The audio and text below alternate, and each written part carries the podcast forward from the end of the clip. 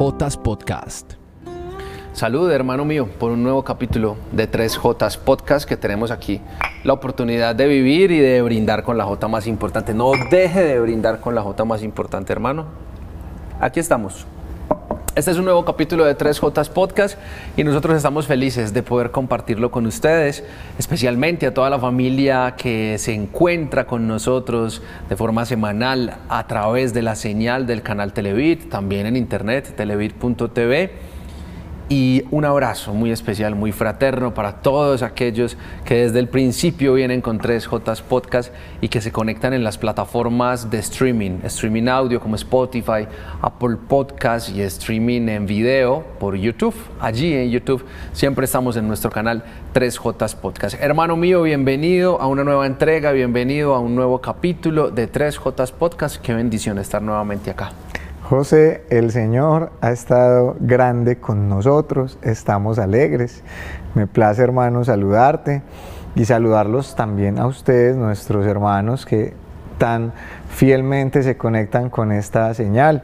También aprovecho a saludar especialmente a quienes a través de la señal de EWTN Radio Católica Mundial nos escuchan en Estados Unidos y en muchas partes del mundo desde donde hemos recibido sus mensajes, sus agradecimientos, también sus peticiones de oración. Vamos a tenerlas todas muy presentes. Ustedes finalmente, mis hermanos, son la razón de ser de este programa, José, que hoy trae una entrega muy especial. Contame a ver, hermano mío. Ya mencionaste la palabra oración y pues de hecho hace muy pocos capítulos eh, le respondíamos o procurábamos responderle la pregunta a alguien que nos contactaba a través de las redes acerca de cómo orar, acerca de qué era orar. Y pues esa es precisamente la palabra que marca el inicio y que a su vez marca el final de 3J Podcast, el espacio, unos segundos, si acaso un minuto, para orar y para saludar a la J más importante de este espacio y de este programa, que es Jesús. En el nombre del Padre, del Hijo, del Espíritu Santo. Amén. A ti, Jesús, te damos la bienvenida y queremos comenzar hoy con un acto de acción de gracias que también hace parte de orar. Queremos darte las gracias por tomarte el trabajo de compartir con nosotros un momento, un café, una conversación la intimidad, nuestra vida. Queremos darte las gracias por nuestra familia, por las personas que has puesto en nuestro camino como verdaderos ángeles para que sean quienes nos guíen, quienes nos conduzcan a ese encuentro que tú quieres tener con cada uno de nosotros.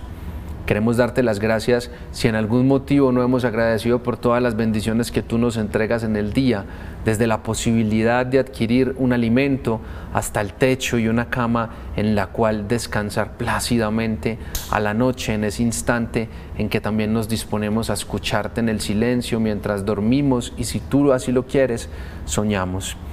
Queremos darte las gracias, Señor, por quienes somos, por quienes hemos sido, pero especialmente por quienes en quienes nos estamos convirtiendo.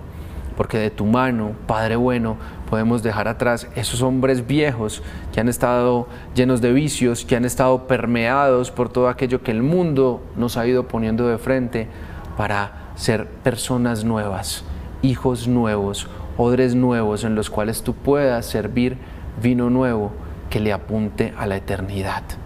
Padre, gracias por ese anhelo de eternidad que has depositado en nuestros corazones y que ahora nos hace disfrutar mucho más la vida. Amén, amén, amén. Hermano mío, ¿se está preparado? Le voy a hacer muchas preguntas en este podcast. Bueno, hermano, vamos a hablar acerca de un concepto, o vamos a iniciar más bien con un concepto que a mí me encanta. A mí me, me ha gustado mucho, por ejemplo, el libro de los proverbios, me han encantado los salmos eh, que se le atribuyen eh, al rey David, a, Salomón eh, y también, bueno, al rey David y que mm, normalmente pues me ponen en un estado como de contemplación, me permiten escuchar al Señor a través de palabras, a través de poemas. Y he sido muy admirador y también una persona que anhela mucho la sabiduría. Y de la sabiduría alguien algún día me compartía simplemente como, hermano, la sabiduría, cuando tú lees, por ejemplo, los proverbios, te das cuenta que es como un tesoro escondido. Me decía alguien con quien me sentaba a conversar acerca de la vida. Y cuando esa persona me mencionó tesoro escondido, yo dije, yo ya he escuchado ese concepto o esa frasecita en alguna parte. Y te la escuché a ti en cierto día que me estabas contando una historia acerca de a qué pensabas, sentías o el Señor te ponía en el corazón que se parecía el reino de los cielos. Hermano, desenrédenos este cuento, que tiene que ver un tesoro escondido con el reino de los cielos y porque usted me contó esa historia que hoy le cuenta a todos los que nos escuchan. Sin duda, José, me encantaría empezar por esto que acabas de mencionar, la sabiduría. Estos libros sapienciales que llegan a nuestra vida como ese gran tesoro, esencialmente nos quieren enseñar algo, que la sabiduría no está en obtener un montón de conocimientos, sino entendiendo lo complejo que puede ser algo, llevarlo a su estado más simple para poderlo enseñar. Allí está la verdadera sabiduría. Los verdaderos sabios, José, te explican el más grande misterio de la forma más, más simple. Y eso es lo que hacía Jesús cuando les hablaba a quienes le escuchaban, a quienes le seguían acerca del reino de los cielos. Y siempre comenzaba es, poniendo esas palabras. El reino de los cielos se parece a. Y quiero compartirles a ustedes, a ti José y a ustedes hermanos que desde sus hogares nos escuchan, que desde sus vehículos también se conectan con 3J Podcast ¿A qué se parece el reino de los cielos? Pues el reino de los cielos se parece a un experto en automóviles que llega a un concesionario a comprarse un carro y ve que allí arrinconado hay uno que está completamente descartado. Es lo que ante los ojos del mundo llamaríamos una completa chatarra, una basura sobre la cual solo se esperaba la grúa para que se la llevase. Pero este hombre pone su mirada sobre él y le dice al vendedor, yo quiero ese. Y el vendedor le dice, asombrado, ese carro no está en venta, ese carro es una chatarra, eso es basura, ¿tú por qué lo quieres? Entonces el comprador simplemente le dice, esa es mi elección, yo sé por qué lo quiero, y si para ti no vale nada, ¿qué pierdes en vendérmelo?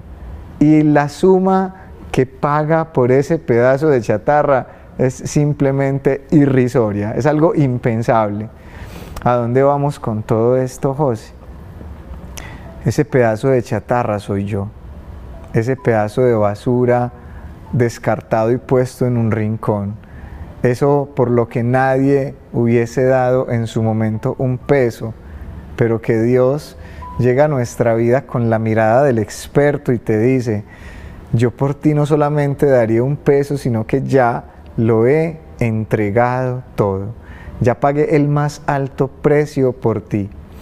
José, cuando iniciamos muchos este camino somos eso, una chatarra descartada y puesta a un lado, un hombre y una mujer a quien el mundo juzgó como no apto, para ser exitoso, para ser poderoso, para ser famoso, para ser bello. Una persona que siempre se sentía en falta, nunca era suficiente para nadie, ni siquiera para sí mismo, para sí misma. Pero Dios nos adquiere y nos adquiere al precio más alto. Y no solo nos adquiere, sino que empieza con nosotros ese lindo proceso de transformar esta chatarra, de transformar esta basura en la más maravillosa obra de arte pero aquí hay un paso a paso muy bonito, José, que todo corazón dispuesto puede vivir, porque no pasamos de chatarra a último modelo de la noche a la mañana.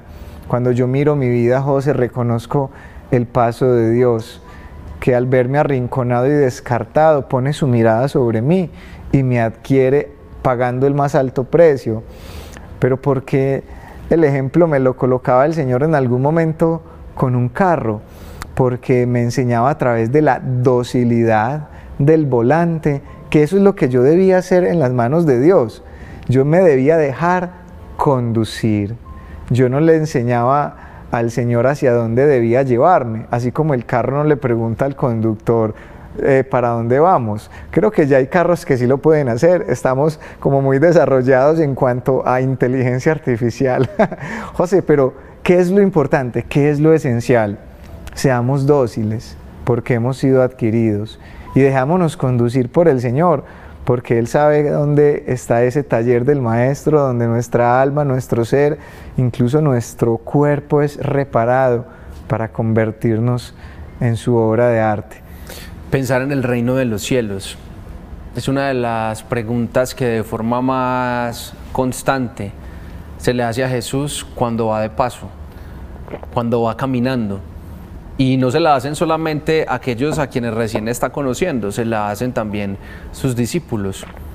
Hay dos parábolas que yo recuerdo de una de entrada cuando se nos habla del reino de los cielos y de las respuestas de Jesús acerca de a qué se puede parecer el reino de los cielos.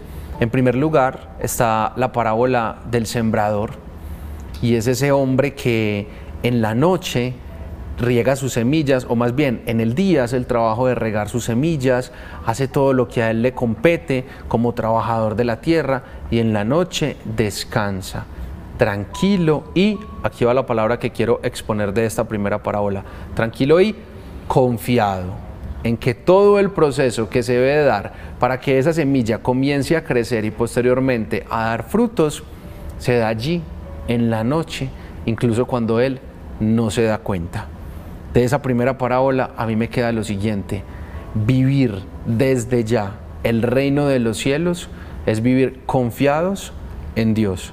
Pero hay una segunda parábola y esta segunda parábola es la que nos han enseñado con canción desde el colegio.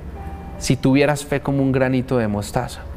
Dice Jesús que el reino de los cielos se parece a un granito de mostaza que incluso se pierde en la tierra de lo pequeño que es recién cuando es puesto allí pero que al final y después de su debido proceso llega a crecer tanto y se vuelve y, se, y se convierte en unas ramas tan fuertes que incluso pueden alojar allí aves para que aniden y para que vivan allí. Y eso a mí me habla de la segunda palabra, el segundo concepto, vivir el reino de los cielos desde ya es abandonarnos. Un abandono en que quizás en cierto momento de nuestra vida podemos llegar a considerarnos aquellos los más pequeños, aquellos los desechados, aquellos los que no valemos para muchas personas porque de pronto hemos podido pasar por un momento de vicios, por un momento de acarrear consecuencias a través de malas decisiones, pienso en este momento en los presos. Claro, tenemos que pagar por todo aquello malo que hacemos. La justicia de los países, la justicia terrenal va poniendo condiciones de cómo deben pagar las personas que hacen mal, de cómo se viven las consecuencias de aquellas personas que actuamos mal pero cómo no vivir esos procesos, por ejemplo, en los cuales o hemos actuado mal o ni siquiera por actuar mal, pero hemos llegado a caer en cosas que no nos afectan solamente a nosotros, sino a otros. Hemos hecho daño a alguien a través del abuso de sustancias eh, y llegamos a esas sustancias por de hecho razones que ni siquiera hacían parte de nuestra conciencia y lo digo de forma como tan reiterativa porque conozco historias de ese tipo con habitantes de calle que me he sentado a conversar pero como todo ello el Señor lo puede ver como esa persona que vio ese carrito ahí que nadie quería y a través de ello formar un gigante árbol de mostaza o quizás formar frutos de esos que el sembrador ni cuenta se da en qué momento crecen y en qué momento dan los mejores y abundantes frutos, sino que deja que Dios simplemente haga su parte, hermano mío. José, cuando te escuchaba llegaba el Señor a mi corazón para dictarme estas palabras que te comparto a ti y que les comparto a todos ustedes. No hay ningún alma que esté tan alejada de Dios que no pueda vivir ese proceso de enamorarse, porque cada alma, José, es potencialmente santa. ¿Qué quiero decir con esto? Se los quiero compartir a la luz de la palabra. Por allá en el primer libro del profeta Samuel encontramos una escena muy famosa y es la unción del rey David cuando apenas era un muchacho. ¿Por qué es importante esto, José? Porque David en un principio es descartado por su padre, Cuando Samuel llega a la casa de Jesé, Jesé le presenta sus mejores hijos, los más altos, los más bellos, los más fornidos, los que ante la mirada del mundo serían los más propicios para ser rey. Pero el Señor nos regala una perla preciosa, un verdadero tesoro escondido, y le dice al profeta Samuel, los hombres miran las apariencias, pero Dios sondea el interior, Dios ve el corazón. Por eso Dios ve en tu vida y en la mía y en la vida de ustedes, mis hermanos. Tú que te estás sintiendo como achicopalado, como apartado, como dejado a un lado, pues Dios ve tu potencial, porque es que Dios no ve las apariencias. Y aunque el Señor no es ciego para reconocer que tu estado actual no es el mejor, eso no limita el poder de Dios porque un corazón dispuesto es la materia prima del reino de los cielos, José, porque todo aquel que se deja conducir, como se deja conducir un automóvil de su piloto, puede vivir ese grandioso proceso de ir en pos de la santidad, que no es otra cosa, José, que ser felices, que vivir en pos del reino de los cielos, que darnos cuenta de que este regalo que llamamos vida es muy lindo de ser vivido que el mayor de los tesoros ya fue comprado al mayor de los precios, porque la eternidad hoy es una certeza que habita en nuestro corazón, pero no tenemos por ello que desatender el aquí y el ahora. Se puede vivir una vida, José, aún en medio de la persecución, como nos enseña el Maestro, una vida plena, una vida cargada de esperanza y de la confianza puesta en aquel que sabemos que nos ama y que ve que nuestra vida es eso, José, un tesoro escondido, porque no está mirando las apariencias que nos rodean, sino lo profundo del corazón, un corazón que Él mismo ha creado, un corazón que sabe que es puro en su forma más esencial y que de ahí para adelante es un proceso que el Señor quiere vivir con todos, hermanos. Hay dos padres que recuerdo en este momento. Uno es el padre Larrañaga, quien tenía una frase muy característica, muy bonita y muy especial, que resume todo lo que has dicho en este momento e incluso resume el hecho de que Dios haya escogido para ser rey de Israel a una persona como David, al más pequeño, que incluso cuando leemos detalladamente la palabra vemos que no solo era como el más pequeño, sino como, como que nadie le tenía fe, nadie le tenía confianza en su casa su mamá sí lo amaba un montón y daba la vida por él, pero como que los demás, es el más pequeñito, es el más flaco, es el más delgadito, a él déjelo por allá con las ovejas, que allá está bien. Jesús busca a los no amados. Jesús busca a los no amados. ¿Qué hace Jesús en primer lugar con un no amado? Le dignifica. Cuando la dignidad regresa y retorna a esa persona, regresa y retorna a nosotros quienes nos hemos sentido y nos hemos sabido en algún punto de nuestra vida no amados, podemos comenzar a abrir nuestro corazón para realmente recibir el amor de aquel que sí lo sabe dar, que es Dios. Y en segundo lugar recordaba al padre Felipe Neri, santo, santazo, San Felipe Neri, quien cuando se acerca al Vaticano, se acerca esperando que le designen una gran misión. Él está esperando una gran misión y él sueña con ser misionero. Y la respuesta que recibe en ese momento del Vaticano es, acá hay mucho por hacer. ¿Por qué te quieres ir hasta por allá? Acá hay mucho por hacer en Italia. Solamente te basta con salir a las calles para encontrarte con cuántas personas están viviendo en esa situación. El padre salió un poco molesto pero comienza precisamente a recorrer las calles de Italia y las personas que Dios le pone en el camino, sí, son personas en una situación de calle, pero niños. Y como tal ahí se comienza a gestar y a obrar la gran labor, la gran obra que le deja a la iglesia ese trabajo de San Felipe Neri, con esos niños no amados, huérfanos, abandonados, en situación de calle, esperando a alguien que se acercara en primer lugar a dignificarles y en segundo lugar a amarles. Hermano mío, estamos en tus manos para que lleguemos al final de este capítulo de 3J Podcast, donde siento que muchas cosas pueden quedar claras, en otras pueden surgir dudas, pero una de ellas sin duda alguna es que independientemente de la situación que estemos viviendo o atravesando hoy en día en nuestra vida, independientemente del contexto, las circunstancias en las cuales nos estamos moviendo, nosotros somos ese tesoro escondido que quizás se va a quedar escondido para siempre para muchas personas que no van a ver el verdadero valor, que no van a ver el brillo, que no van a ver realmente el tesoro que tienen delante de sus ojos, pero que para Dios siempre hemos tenido no solo valor, sino que Él está esperando únicamente que volquemos nuestra mirada a Él para darnos también a nosotros el color y el brillo que debería tener nuestra vida, hermano. José, yo creo que este capítulo está especialmente lleno del amor de Dios. Yo me he sentido muy amado con solo escuchar lo que Dios ha puesto en el corazón de estos siervos. Yo los invito a ustedes, mis hermanos, a que reciban ese amor también en esta noche, en este día, a esta hora donde esta señal te alcanza, donde llega a tu corazón y lo encuentra con puertas abiertas.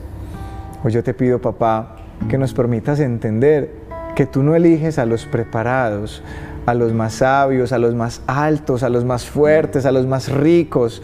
No, Señor, esa no es la forma en la que tú eliges para ti, para tu servicio, para tu reino, no. Por el contrario, eliges lo descartado, lo puesto a un lado, aquel que siente que no sirve, que nadie posa su mirada sobre él. Padre, porque nos quieres enseñar una lección nos quieres enseñar que en ti todos tenemos un lugar, un propósito que desarrollar, un amor que recibir, que brindar. Padre, permítenos hacernos uno con el otro para que en el otro también te descubramos a ti. Señor, permíteme descubrir en el otro ese tesoro escondido también. No me permitas pasar de largo, Señor, cuando tú me has invitado a descubrirte en aquellos que hoy sufren el hambre, la desnudez, la prisión, la enfermedad. Porque la misericordia, Señor, no es otra cosa que darme cuenta del tesoro escondido en el corazón del hermano, que más allá de las apariencias, también es tu hogar, tu habitación. Hoy, papá, te entregamos la vida de todos aquellos a quienes hoy has invitado y a quienes hoy les recuerdas estas palabras. Yo te he elegido a ti desde antes de que nacieras. Yo te he formado a ti desde el vientre de tu madre. Yo te he consagrado, te he apartado para mí, porque quiero hacerte un mensajero, una mensajera del amor, para que vayas allí a muchos lugares a hablar de mí más que con palabras, con hechos, para que el Evangelio del amor siga siendo extendido, Padre. Hoy te entregamos nuestra vida, nuestro sí. Permítenos caminar a la luz de aquellos que en algún momento fueron en tus manos instrumentos de tu amor, verdaderos tesoros escondidos. Gloria al Padre, al Hijo y al Espíritu Santo, como era en el principio, sea ahora y siempre, por los siglos de los siglos. Amén. Amén, amén, hermano.